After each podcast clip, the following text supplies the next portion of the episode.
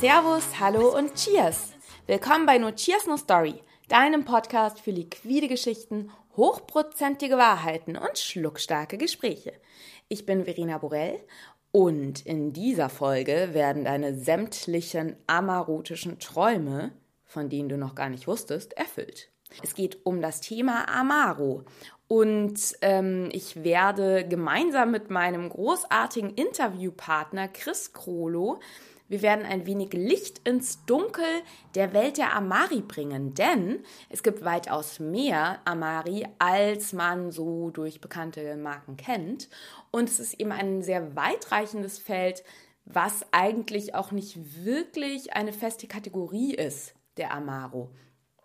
Und im Interview wirst du erfahren, welche Kategorisierungen Sinn machen könnten. Du wirst ein bisschen was über die Herkunft erfahren, aber vor allem, und das ist eben so ein bisschen ähm, der Hauptinput oder der Hauptgedanke bei dieser Folge ist, dir diese Vielfalt ans Herz zu legen und dir Lust zu machen, dich da mal selber einzutrinken, einzulesen eventuell und einzuschmecken, um eben ein wenig mehr Vielfalt in deine Backbar zu bringen und auch Amaro eben großartig für sehr coole Drinks und Cocktails einsetzen kannst.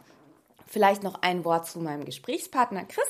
Chris kennst du, wenn du den No Cheers No Story Podcast abonniert hast, was du tun solltest. Äh, bereits aus einer wundervollen Folge über Limonade und Filler. Und Chris Krolo ist hier der ähm, Mitbetreiber der Loretta Bar in München. Und ich weiß, du hast mich jetzt dafür, Chris, wenn ich das sage. Aber er ist meines Erachtens der Amaro-Experte. Er selber bezeichnet sich allerdings als Liebhaber, Amaro-Liebhaber.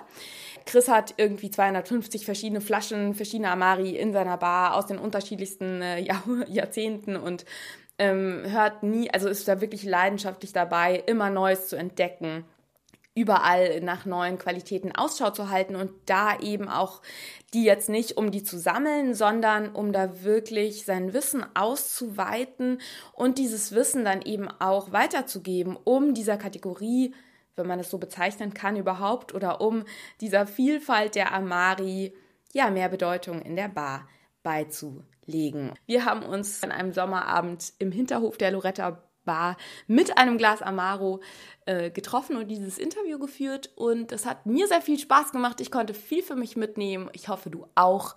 Hab viel Spaß mit dieser Episode. Stay thirsty und bis später.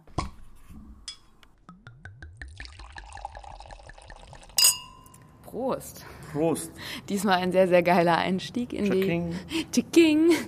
Lieber Chris, es ist wunderbar, dass wir ähm, wieder zueinander gefunden haben.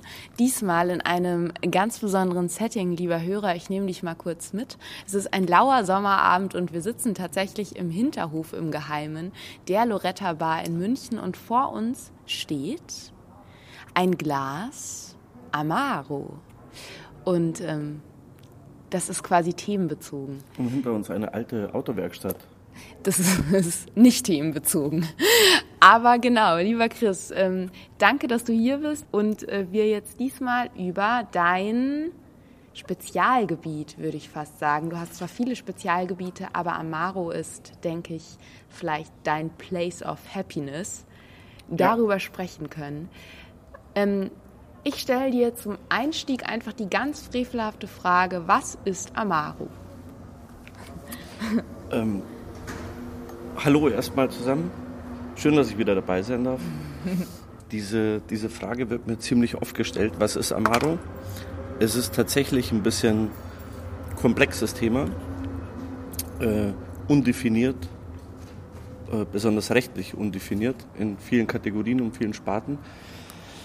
Das Wort Amaro, das wissen die meisten, ist als Synonym bitter, wobei dann tatsächlich mit dem Amaro als solches ein Halbbitter gemeint ist. Ähm, es gibt auch rote Bitters, wo sich die Produzenten noch nicht so ganz einig sind, darf man den jetzt Amaro nennen oder darf man den nicht Amaro nennen. Ähm, da sind wir wieder bei der Definition, die gibt es im Clan eigentlich nicht. Eine kurze Frage zwischendurch. Halbbitter, wo kommt das Halb her? Äh, Amaro in dem Sinn ist immer ein Likör gewesen, mhm. oder? Okay. Für die meisten ein Likör. Und deswegen äh, halbbitter und halbbitter auch, weil er am Ende oder geschmacklich immer auch eine bittere Note mit sich bringt. Ansonsten kann ein Amaro aus verschiedenen Arten von Spirituosen bestehen. Das ist ein Weizendestillat, ein Maisdestillat, ein Wein. Äh, es gibt Amaro-Hersteller, die Amaros aus Wein herstellen, was historisch bedingt auch sehr viel Sinn macht. Also um es knapp zu halten, was die Geschichte betrifft, ist es so, dass ähm, damals Kräuter gesammelt wurden und schon in der Antike entdeckt worden ist, dass man Kräuter durch Alkohol eben äh, gut konservieren kann. Ähm, besonders im, im, arabischen Land wurde sehr viel damit gespielt, als die, äh, äh, ich sage jetzt mal, als die Araber nach Spanien kamen, haben die Spanier natürlich gemerkt, man kann noch viel mehr daraus machen, nämlich trinken, das ganze Zeug und nicht nur die Kräuter. Ähm, die ganzen Alchemisten haben damit rumgespielt und haben natürlich äh, entdeckt, äh, dass es auch eine Wirkung hat. Äh, damals war so das be bekannteste Getränk der Teriak, was eigentlich ein, ein weinbasierender äh, oder ein aromatisierter Wein auf äh, Honig- und Kräuterbasis war. Mhm. Diese Rezepte wurden dann gewollt oder ungewollt äh, weitergetragen. Und so haben die Leute einfach äh, angefangen rumzuspielen und haben gemerkt, das hat eine wohltuende Wirkung. Ähm, man hat das genommen bei äh, schwangeren Frauen bis nicht potenten Männern bis Fieber und alles, was dazugehört. Also man, man hat einfach daran geglaubt, an die Wirkung. Also als Alkohol, als Allheilmittel, als so, Allheilmittel. so wie auch heute. Genau. Und ähm, natürlich gab es dann viele Alchemisten, die damit rumgespielt haben sehr viele Mönche. Das waren ja immer ähm, stets äh, Rezepturen, die man so nicht weitertragen äh, äh, wollte, damit man natürlich den Lob für sich selber einheimst und, und natürlich auch ein Geschäft damit macht. Das kann der Mensch am besten Geschäfte machen. Das ist mal ganz wichtig. Und Alkohol. Und Alkohol. Und ähm, dann ging das natürlich auch, auch die ganzen Mönche haben dann natürlich rumprobiert, bis es halt letztendlich in den Apotheken gelandet ist. Was man natürlich auch verstehen muss, dass äh, die Leute damals äh, auch von, von Tieren gelernt haben, welche Kräuter essen sie, welche Kräuter essen sie nicht. Ähm, man hatte ja kein, kein Duden, kein, äh, kein Internet und nichts. Ja. Man musste das ähm, für sich selber herausfinden. Es gab natürlich durch diese Erfahrungen gab es riesen Verbotslisten für Kräuter und, und, und Blüten und Rinden und Wurzeln, mhm. die hauptsächlich diese vier genannten im, in dem Amaro drin sind ähm, diese Verbotslisten wurden dann natürlich mit der Zeit immer geringer, weil man gemerkt hat, wenn man, äh, wenn man jetzt äh, Alkohol hinzugibt, dann ist es vielleicht nicht mehr so schlimm oder es war eine Überdosis. Ich meine, man hatte damals in, in, in Kräuterlikören oder in Bittern, in Magenbittern hatte man teilweise Mohn drin, Opium. Also das, mhm. das gibt es ja heute glücklicherweise ja. in dem Fall nicht. Genau, und äh, das heißt, es war quasi äh, traditionell oder historisch gesehen ein, ein Magenbitter, eine Arznei, ähm, die ähm, im Laufe der Jahre quasi die unterschiedlichsten Rezepturen, die unterschiedlichsten Kräuter und so weiter hatte. Genau. Der Ursprung, wie gesagt, ist schon sehr weinbasierend, eben damals mit, mit Honig gesüßt. In der, in der späteren Zeit natürlich bei den Apothekern dann weniger mit Honig, sondern haben natürlich durch ihre Bitterextrakte gemerkt, dass äh, wenn Sie da Zucker hinzuführen, dass es einfach, äh, ich nenne es mal, geschmackvoller, erträglicher, wie auch immer für den, mhm. Äh, für den jeweiligen Kunden, Patienten oder wie auch immer ist. Und man konnte natürlich auch viel mehr verkaufen dadurch. Ja, und so hat man halt dann nicht mehr ein kleines Fläschchen Magenbitter verkauft, sondern hat halt eine Flasche Kräuterlikör verkauft mhm. und hat natürlich ein bisschen mehr Umsatz gemacht dadurch. Genau. Und ähm, das Wort Amaro ist ja ein italienisches in welchen, beziehungsweise kommt aus dem Lateinischen, würde ich sagen. Mhm. Ähm, in welchen Ländern gab es das denn? Und ähm, kann man denn, also du hast ja jetzt quasi ziemlich ähm, stark betont, dass es so schwierig ist wegen der Kategorisierung ähm, und es diese eigentlich ähm, so gar nicht wirklich gibt. Gibt es denn trotzdem so gewisse Grundstrukturen, also Unterteilungen in Länder oder auch Unterteilungen in Kräuter, die man vornehmen kann, um da so ein bisschen ähm, Ordnung ins Amaro-Chaos zu bringen? Also Italien hat uns natürlich sehr geholfen, das Wort Amaro einfach äh, verständlicher zu machen oder die, also Amaro steht schon auch für Italien, das darf man nicht vergessen. Nichtsdestotrotz haben wir natürlich auch in Deutschland, was halt der Kräuterlikör. Ja, in, in, Frankreich ist es halt der Amer, in äh, spanisch sprechenden Ländern ist es ähm, der Amargo. Ähm, es gibt Kräuterliköre in China. Damals wurde es natürlich nicht alles unter Amaro unterteilt, sondern damals hatte man ein polnisch bitter, ein bayerisch bitter, ähm, also bitter aus verschiedenen äh, äh, Ländern, äh, Städten, ein China bitter. Damals waren es halt keine reinen Amaros in dem Sinne. Ich habe äh, ein Kräuterlikör aus meiner Geburtsstadt. Äh, das ist eine Apotheke, das gibt es schon seit 15, äh, 1523, glaube ich. Da, da, steht halt Kräuterbitter damals drauf, heute steht Kräuterlikör drauf. Deswegen ist es eben so schwierig, das ganz klar zu definieren. Ich meine, ich sehe mich so ein bisschen in der Bringschuld, das den Leuten natürlich auch zu erklären, weil es gibt natürlich auch Kräuterbitter, die weniger als ähm, 100 Milligramm Zucker zum Beispiel pro Liter haben. Und dann sagt man wieder, ja, das ist aber jetzt kein, kein Kräuterlikör, sondern das ist ein Kräuterbitter. Ist es dann noch ein Amaro? Also wenn ich jetzt wirklich so ganz, also Amaro bedeutet auf jeden Fall Kräuter, bedeutet auf jeden Fall Alkohol ähm, und bitter bitter. Bitter. Und auch einen gewissen Zuckergehalt oder nicht? Weil wenn ich jetzt zum Beispiel auf dieser Amaro-Flasche, die jetzt gerade hier am Tisch steht, gucke, da steht Senza Zucchero drauf. Mhm. Sprich, das, die Süße kann sein, muss aber nicht? Genau. Fragezeichen. Das ist im Endeffekt ein Kräuterbitter. Es gab auch damals die Definitionen von äh, äh, Magenbitter.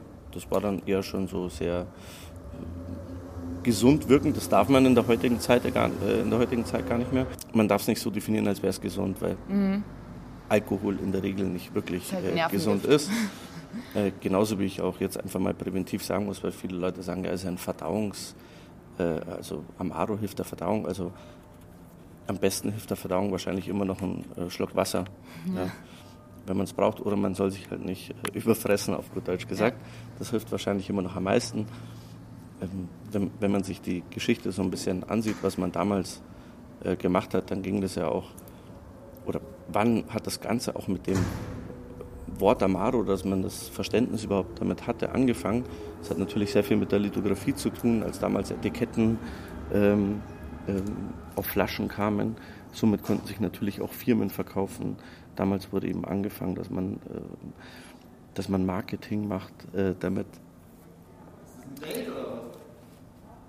Das ist ein Interview. Ich dachte, das wäre wär wieder so eine Tinder-Sache von dir. Marketing? Genau, dass man damit eben Marketing betreibt, dass man, dass man lernt, wie wichtig so eine Etikette ist, wie wichtig die Geschichte dahinter ist, dass man eben verkauft, auch indem man teilweise Stories erzählt. Ähm, heute haben wir natürlich eine riesen Überflutung von Etiketten, von Definitionen, besonders in diesem Bereich gibt es natürlich auch ähm, Firmen, die was als, Maro, als Amaro bezeichnen, wo ich sagen würde, hätte ich jetzt so nicht draufgeschrieben. Ja. Aus welchen Gründen dann? Weil die Grundprinzipien des Amaro, sprich Kräuter, Bitter und Alkohol, nicht erfüllt sind? Oder? Das, ist jetzt nur meine eigene Ansicht, weil es halt keine klare Definition ja. eben betrifft, was ein, was ein Amaro sein soll. Mhm. Natürlich hm, ist dieser Überbegriff Amaro für mich wichtig, auch wenn viele Sachen bei mir in den Regalen stehen, die keine Amaros sind, sondern eben eher Kräuterbitter oder Magenbitter und eben nicht den Zucker haben, um es dann Likör zu nennen. Was man gut erklären kann, ist eben, dass der Amaro als solches eben, dadurch, dass er eben äh, aus der, aus der antiken Geschichte eben sehr weinbasierend ist, ähm, sehr viel auch mit dem heutigen Wermut zu tun hat. Ja? Also ich beschäftige mich ja nicht nur mit dem Thema Amaro, sondern natürlich auch mit dem Thema Wermut, weil es ein sehr enger Verwandter ist. Ähm, Allein da gibt es natürlich viele Kategorien, wie den King China, also ein aromatisierter Wein mit China-Rinder an erster Stelle anstatt von äh, Wermut oder äh, Gentiana mit, mit Enzian äh, und so weiter. Also wenn wir jetzt schon Genau, wenn wir vielleicht, ich fände das eigentlich ganz cool, wenn man doch so ein paar, ähm, auch wenn es schwierig ist oder das jetzt auch deine persönlichen ähm, Unterscheidungen sind, fände ich es, glaube ich, hilfreich für den Hörer, wenn wir doch so eine kleine Differenzierung vornehmen. Also wir haben zum einen, hätte, hätte könnte man die Unterscheidung treffen, weinbasiert und nicht weinbasiert. Mhm. Zum anderen könnte man ähm, eine gewisse Kategorisierung treffen oder Einordnung ähm, des ähm, hauptsächlichen verwendeten Krautes oder ähm, was, was würdest du da? Also wenn man jetzt so ein paar Kategorien aufschlagen würde, ähm, die unter dem Begriff Amaro stehen, als, als Wort, wo man wenigstens versteht, okay, da geht es um Kräuter, mhm. nennen wir es mal so, ist das zum Beispiel die Kategorie Fernet. Das ist eine Kategorie, wo man dann eben sagt, ähm, maximal 2% Zuckeranteil, ein bisschen höherer Alkoholanteil und sehr stark die Minze im Vordergrund.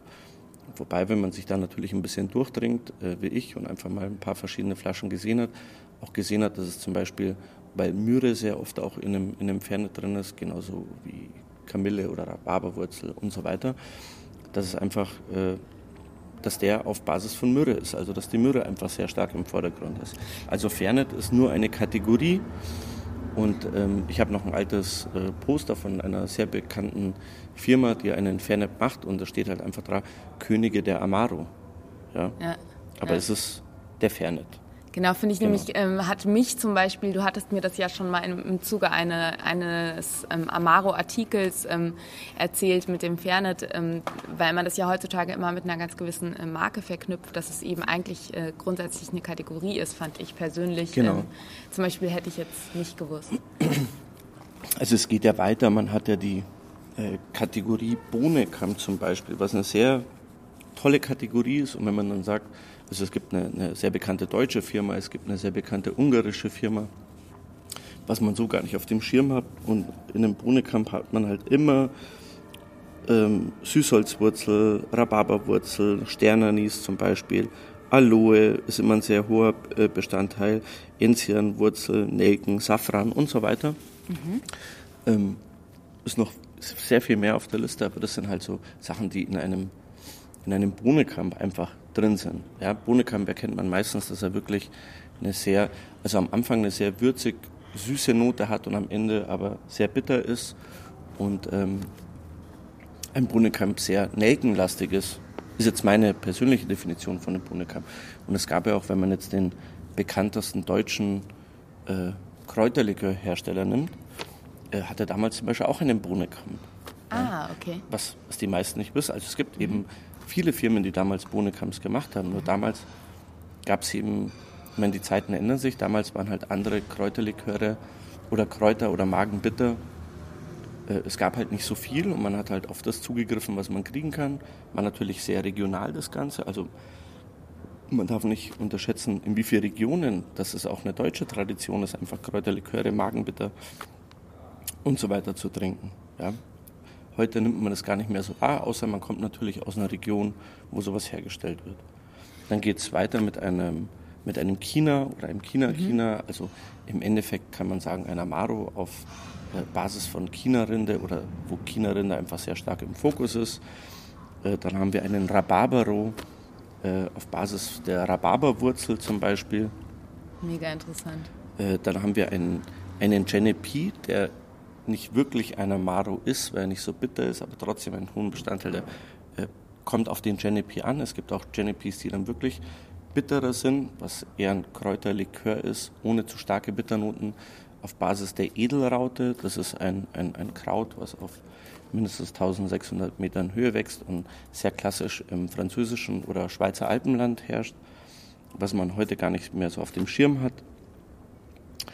Ähm, dann haben wir einen Ferro-China, das ist wie ein King-China, äh, wie ein, wie ein China, Entschuldigung, kein King-China. King-China, wie wir gelernt haben mhm. vorher, war eben genau, ein aromatisierter Wein auf äh, China.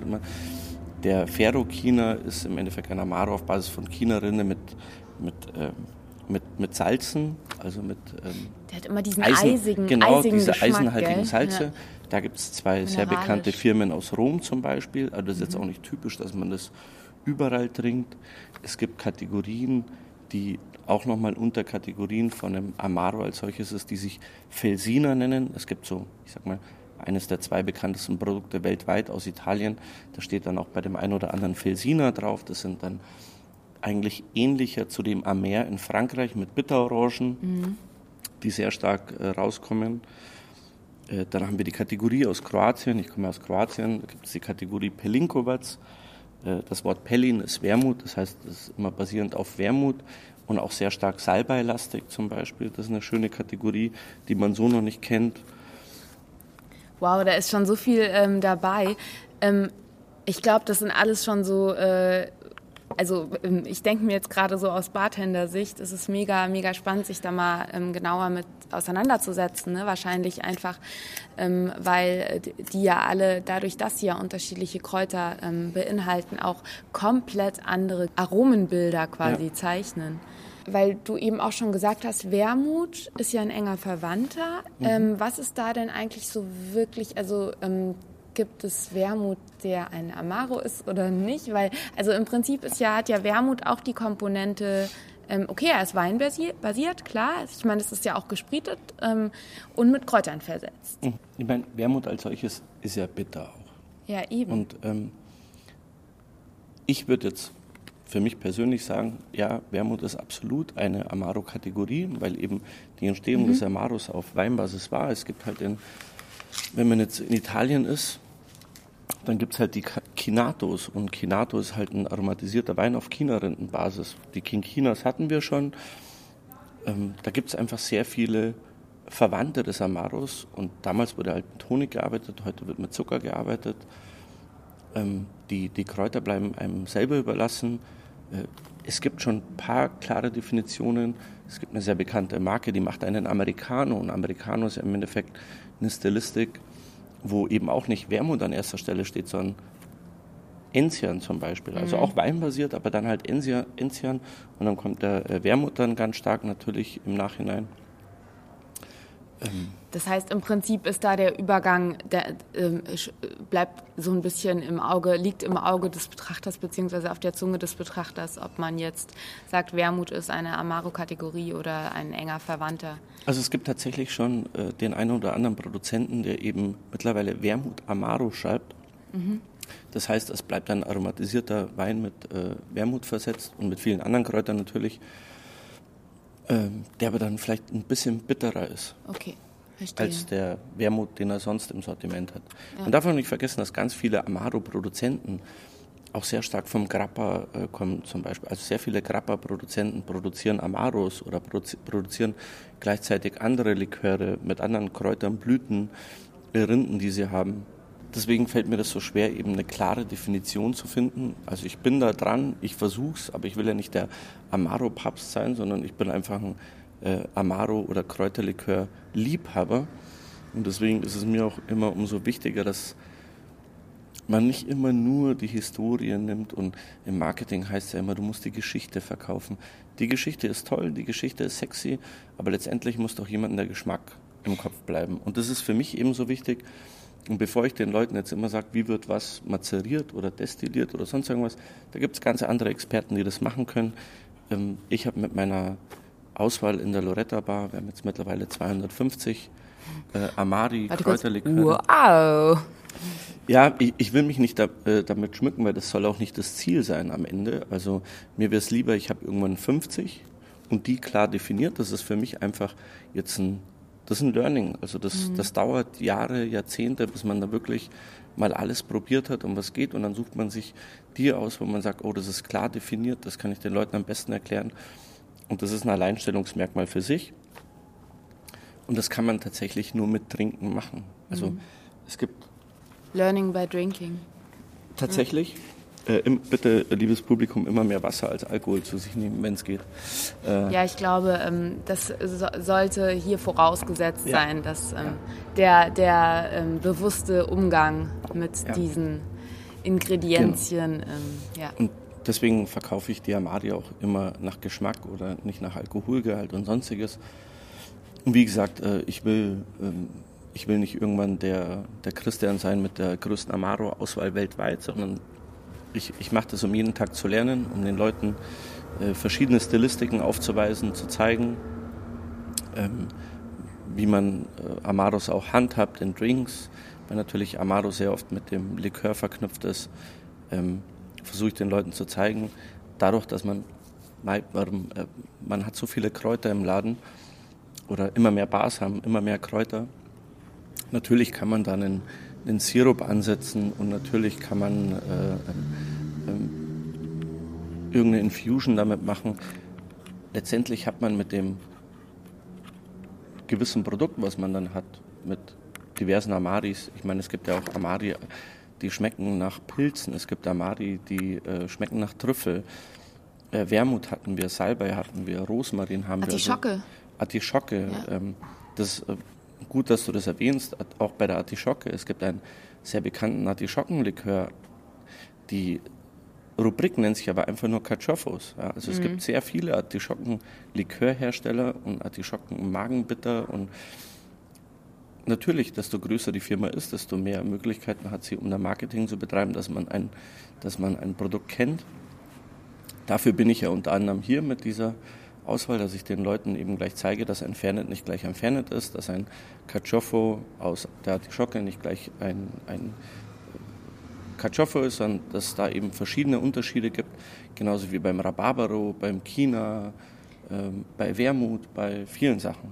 Ich finde es gerade ganz schön, was du gesagt hast, weil also als du jetzt so erzählt hast von den unterschiedlichen Kategorien, kam es mir eben auch so, dass ja eigentlich das Tolle ist, ähm, gar nicht jetzt so diese, diese Anhäufung, sondern einfach ähm, diese Vielfalt, die es gibt. Und ich glaube, das Interessante für ähm, dich, lieber Hörer, als Bartender oder als ähm, Drinkliebhaber, sage ich jetzt einfach mal, wäre ja einfach mal in diesen Kosmos einzutauchen und mal eben zu überlegen, was es da alles gibt. Und dann eben auch, und da hast du jetzt eben schon so einen schönen ähm, Cliffhanger gebracht ähm, oder Tresenhänger, wow. Ähm, dass ähm, du gesagt hast, man kann tausend Kräuterinfusionen in der Bar ansetzen oder halt einfach mal überlegen, was es vielleicht für Amari gäbe, mhm. die ähm, eine gewisse Wirkung erzielen. Mhm. Ähm, ich fände es schön, wenn du vielleicht genau darüber nochmal ähm, etwas erzählen könntest, nämlich so diesen wirklich diesen täglichen Einsatz. Also zum einen ja, das Eintauchen quasi, da hast du ja schon mal jetzt so eine Welt aufgemacht gerade. Aber jetzt wirklich, wenn ich jetzt ähm, eben nicht ähm, Chris aus der Loretta Bar bin, der 250 Flaschen ähm, Amaro hat, wenn ich jetzt ein Bartender bin oder jemand, der sich jetzt damit befassen will, der da in der eigenen Bar vielleicht so ein bisschen seinen Gästen das Thema näher bringen will, was wären so Sachen, was wären so Einsatzmöglichkeiten auch? Wie bringst du Gästen das Thema nahe oder ähm, wie verwendest du Amaro auch für Drinks? Äh, das Nahebringen kann man natürlich nur mit Passion und mit Leidenschaft und wenn man wirklich dahinter steht. Wir haben ja diese Lithografie und das Marketing und, und hat ja auch manchmal Nachteile mit sich. Also es gibt ja viele tolle, große Firmen, die sich das einfach reglich verdient haben, ähm, so groß zu sein, wie sie sind, die mittlerweile Schwierigkeiten haben, das an den Mann zu bringen. Also erstens, weil es mittlerweile viel mehr gibt als damals. Und zweitens, weil die Leute damals nichts anderes bekommen haben. Also es gibt in, Deutschland ein paar tolle Firmen, auch einen großen Kräuterlikörhersteller, wo die Leute vielleicht manchmal sagen, ah, den schon wieder, aber den hat man halt dann zu oft getrunken. Also da liegt da liegt es gar nicht ja. an der Qualität des Produkts äh, und oder am Geschmack selber. Am Missbrauch. Nur, genau, sondern ja. wenn wir zwei jetzt, ob das jetzt ein Likör, ein Whisky oder egal was ist, wenn wir das einfach jahrelang durchziehen und nur den einen trinken, hast du irgendwann keine Lust mehr. Mhm. Das ist der Nachteil. Der Vorteil ist natürlich, desto mehr Firmen es gibt, desto mehr machen sich die Leute Gedanken drüber, weil sie das Wort Amaro oder Kräuterlikör oder wie auch immer immer öfters hören. Das ist das Tolle. Und deswegen, wenn, wenn Gäste in die Loretta Bar kommen, äh, versuche ich ihnen zu erklären, dass Kräuterlikör eben nicht gleich Kräuterlikör ist, weil viele auch nicht wissen, was Amaro ist. Da habe ich eben so eine ganz, ganz kleine Anekdote in meiner Karte drin, um den Leuten schon mal verständlich zu machen, was das denn sein könnte. Und dann geht es einfach nur darum, dass man äh, versucht, wenn, ich nenne jetzt einfach mal so ein, zwei Beispiele, wenn jetzt jemand sagt, ja, äh, Mescal ist jetzt nicht so meins, aber ich mag trotzdem so ein bisschen speckig, aber ein bisschen süßer, dann komme ich mit einem Rhabarbero her, weil ein Rhabarbero mit der Rhabarberwurzel eben auch so ein bisschen was speckig-rauchiges hat. Ja. Dann kann man damit spielen. Ich spare mir den Zucker natürlich komplett, weil der Rhabarbero ein Likör ist und den Zucker schon beinhaltet. Was für einen Drink würdest du jetzt zum Beispiel damit machen, spontan? Mit dem Rhabarbero, äh, du kannst äh, Du kannst eine Art Negroni mit diesen äh, Rhabarberos machen, wenn es ein bisschen was Heftigeres sein soll. Du kannst einen Highball mit dem Rhabarbero machen, der dann aufgefrisst ist mit, mit Wasser oder Tonic oder Ginger Ale. Mhm. Was ja eh im, im, als Amaro-Gebrauch sehr oft verwendet wird, ist eben, dass man Amaros mit Soda oder mit Tonic Water oder mit Ginger Ale aufgießt.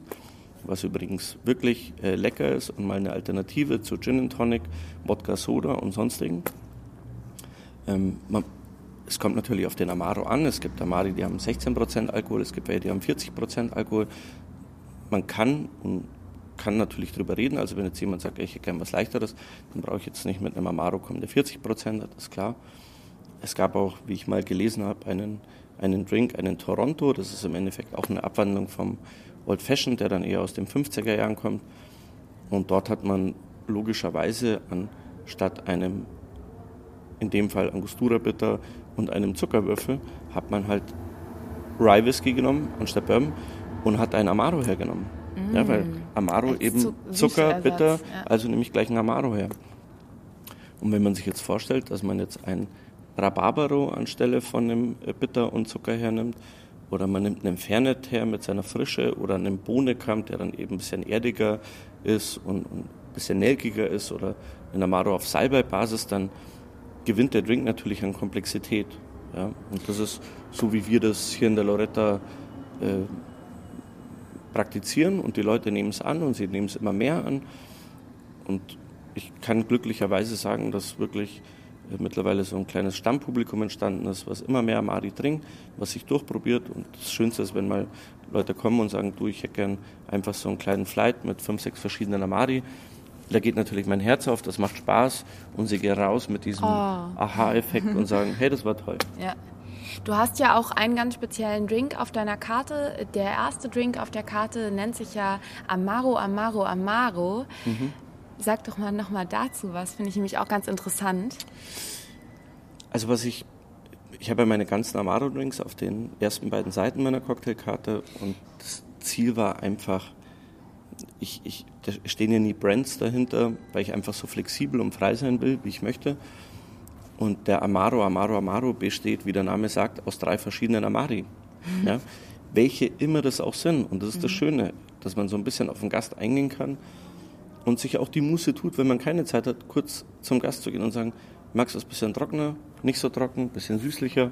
Und dann genau darauf eingeht. Und mhm wenn wir trinken jetzt was sehr trocken ist und du sagst, ich hätte gerne einen Amaro, Amaro, Amaro, der sehr trocken ist, dann nehme ich einfach vielleicht nur zwei trockene her und nehme einen bisschen komplexeren, weil Zucker ist ja nicht nur süßer, sondern ist natürlich auch Geschmacksträger. Und nehme dann äh, einen her und genau rundest den noch ab. Genau. Können wir vielleicht ähm, für dich, lieber Hörer, ähm, noch so zwei, drei Amaro-Rezepte dann unterhalb des Blog-Eintrags zu dem Podcast, darf ich da noch ein paar veröffentlichen, Chris? Kannst ja, klar, du mir da? natürlich. Super. Gerne. Weil dann, ähm, genau, lieber Hörer, wirst du noch zum, im Blogartikel zu diesem Podcast wirst du noch ein paar anregende Rezepturen zum Nachmischen äh, mhm. Also Verwendung in der Bar ist eigentlich, wenn du Amaro eben nicht pur anbietest, dann kann der Amaro, je nachdem wie er eben von der Stilistik ist, auch unterschiedliche Funktionen im Drink einnehmen. Ob das jetzt die Süße ist, Komplexität, mhm. vielleicht auch eine Trockenheit. Mhm. Ähm, also um es vielleicht auch nochmal ein anderes ja. Beispiel zu nennen. Ich war auf einer äh, bekannten Barmesse und da wurde ein Whisky sauer gemischt und dann wurde jemandem gezeigt, hey, wenn du da so eine kleine Note äh, reinbringen willst, machst du einen Boston sauer mit Eiweiß. Und bevor du das Eiweiß hernimmst, legst du zwei, drei Eier in eine Tupperware, legst du ein Stück weißen Trüffel rein, verschließt das Ganze und danach schmeckt das Eiweiß eben natürlich durch die, durch die Haut, das heißt, schmeckt das Eiweiß nach Trüffel. Mhm. Das kann man sich natürlich alles antun. Also teuren weißen Trüffel kaufen und so weiter. Und das kann ich, das gleiche kann ich machen, indem ich einfach nur einen Amaro hernehme, der nach Trüffel schmeckt. Da brauche ich keinen Zucker, brauche keinen Trüffel. Nimm den Amaro her, nimm normales Eiweiß her, nimm Whisky her, nimm Zitronensaft her und damit hat sich's. Es gibt eben viele Drinks, wo man anstatt Zucker einfach einen Amaro hernimmt, um das Ganze auszugleichen. Genau.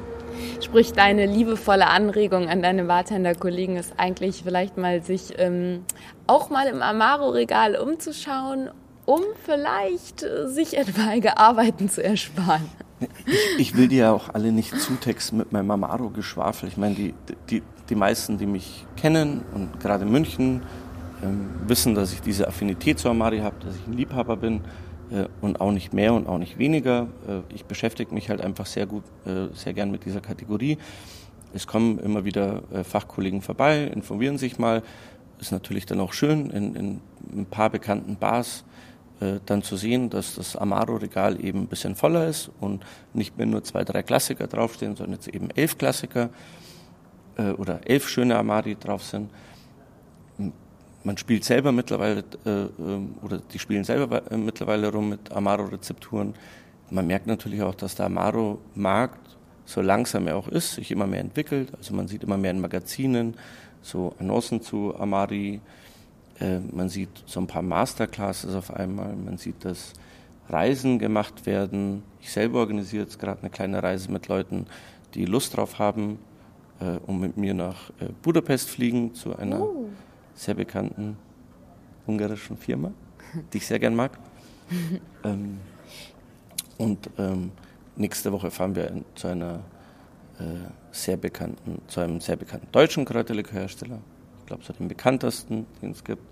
Es macht auch sehr viel Spaß. Also die Leute haben ja, haben ja tatsächlich Lust drauf. Es, es bilden ja. sich äh, kleine Communities mit Barleuten, die Lust drauf haben, auch mal was mit Amaros zu machen, ähm, verschiedene Rezepturen auszuprobieren. Es kommen immer mehr Rezepturen auf den Markt, das sehe ich. Das ist ein schönes Gefühl, dass diese sechs Jahre Arbeit mit den Amari auch, wenn es sehr wenig ist, aber immer noch was bringt und immer mehr Leute Interesse haben und immer mehr Leute Fragen stellen und immer mehr Leute das Bedürfnis haben, die zu probieren, verschiedene Amari zu probieren, kann man schon ein bisschen stolz drauf sein.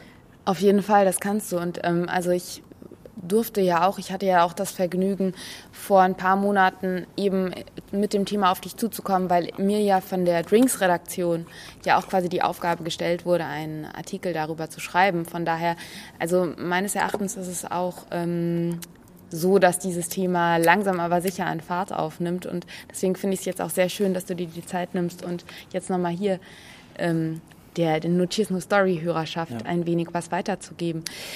Ähm, Du hast jetzt gerade schon gesagt, dass ähm, quasi langsam, aber sicher ähm, jeder, der Interesse daran hat, die Möglichkeit bekommt, sei es jetzt von Industrieseite oder eben auch kleine persönliche ähm, Kreise sich mit dem Thema eingehender zu beschäftigen.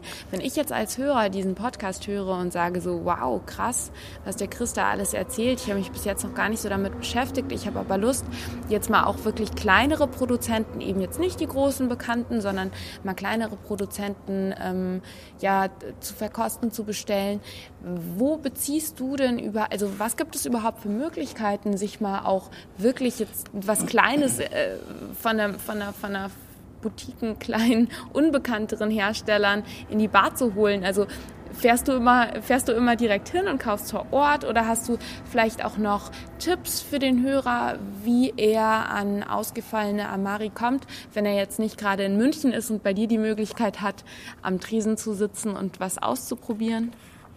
Also was ich sehr interessant finde, wenn man eben gar keinen Bezug dazu hat, aber Interesse hat, wenn man einfach mal anfängt, ähm, im Internet zu stöbern und einfach mal einzugeben, welchen Amaro gibt es aus der Stadt und welchen Amaro gibt es aus der Stadt, mhm. dann wird man auf einmal sehen, okay, vielleicht nicht Amaro, dann gebe ich halt das Wort Kräuterlikör ein. Welchen Kräuterlikör gibt es aus der oder der Stadt? Da wird man schon sehen, dass wir in Deutschland einfach sehr viele tolle Kräuterliköre haben. Und es kann keinen besten geben. Es gibt einfach einen, einen Gast und dem schmeckt das besser und so ist auch richtig. Deswegen gehe ich nie zu sehr immer auf Qualität ein, denn was ist denn Qualität? Mhm. Das ist ja sehr schwer zu definieren. Es gibt Leute, die können sich eine gewisse Technik leisten und es gibt Leute, die können sich die Technik nicht leisten, weil sie klein sind. Wir haben heute erst mit einer, mit einer Bäuerin geredet, die, die darf äh, Schnaps destillieren und darf, hat einen eigenen Kräuterlikör auch gemacht und der war lecker.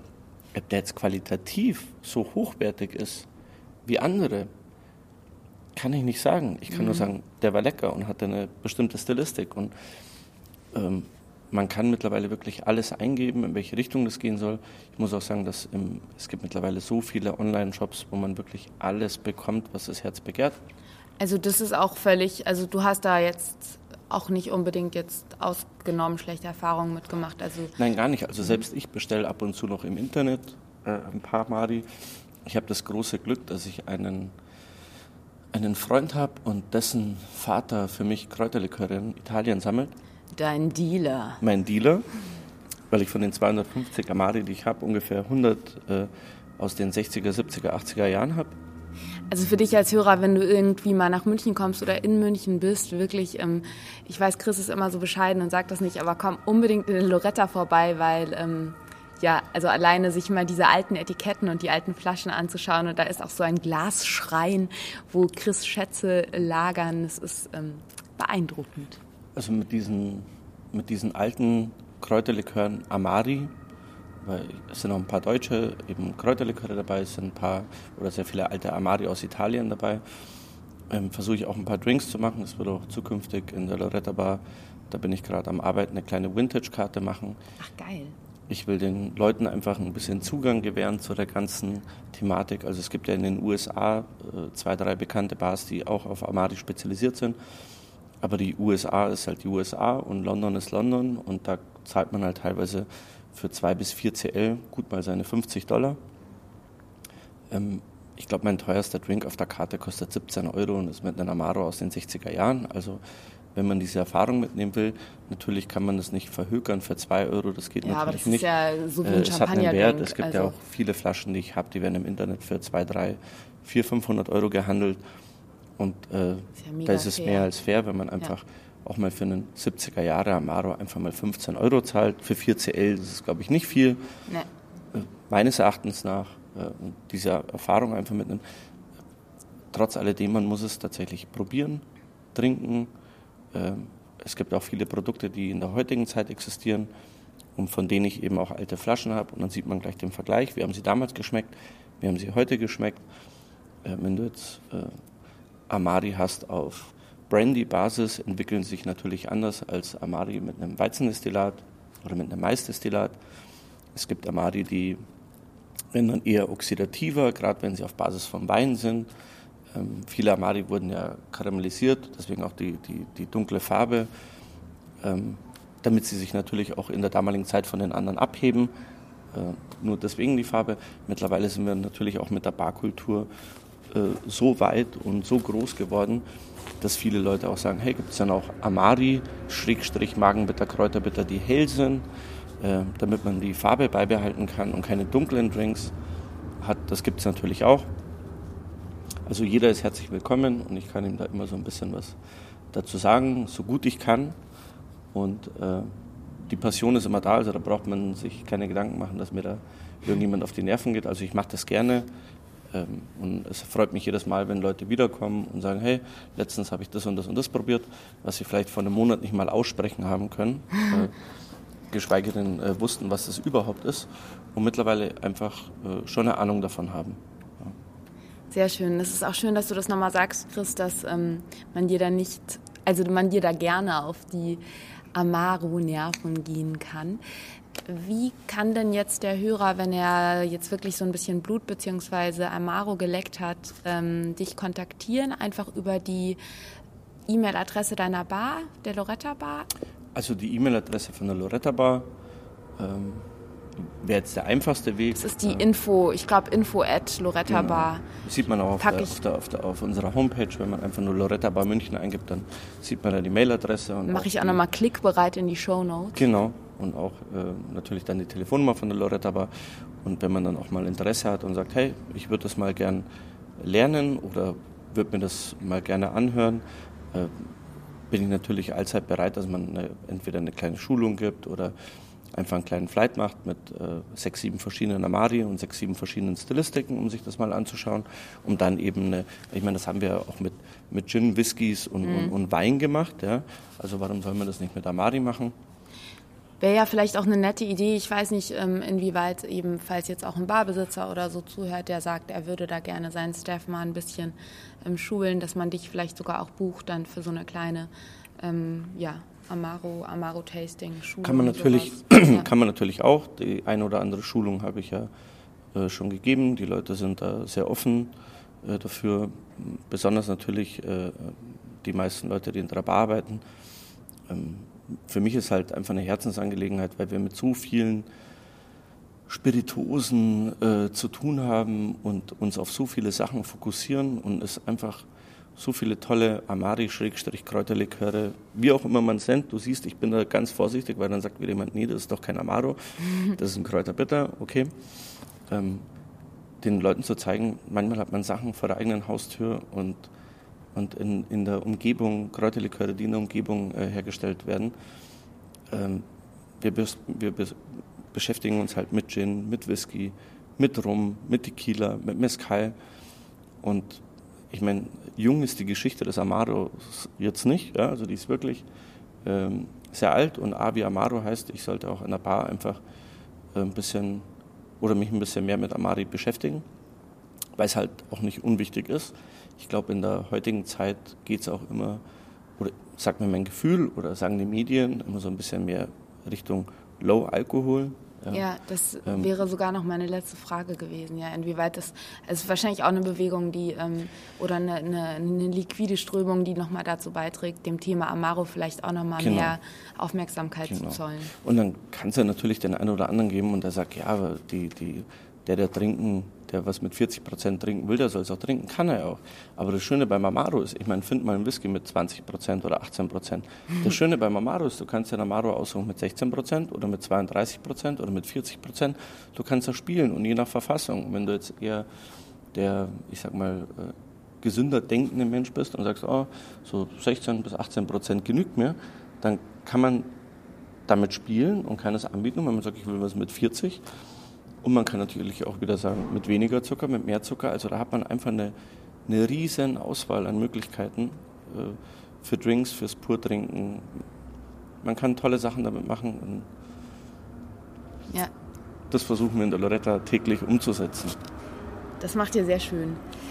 Lieber Chris, ich glaube fast, ähm, dass wir dem Thema gerecht geworden sind, oder? Ich hoffe, ich hoffe. Also ich finde, es ist genau das, was ähm, ja ich so mir erhofft hatte von unserem Gespräch, nämlich wirklich die Lust, also dass du mal wirklich diese, diesen Amaro-Kosmos aufgemacht hast ähm, und die Neugier geweckt hast und den Durst beim Zuhörer. Ich glaube, das ist ähm, dir sehr gut gelungen. Vielen Dank dir. Vielen Dank.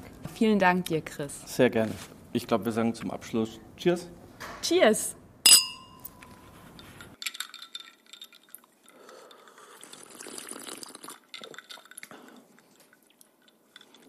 Glaube, sämtliche amarotische Träume wurden jetzt zum Leben erweckt, zum Glasfüllenden.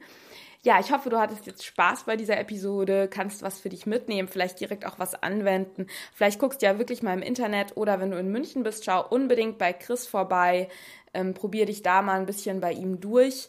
Und was auch noch wirklich empfehlenswert ist. Du hast ja jetzt auch im Podcast gemerkt, Chris ist wirklich mit vollem Herzen dabei, dieses Wissen, was er eben sich angetrunken und angelesen hat, weiterzugeben.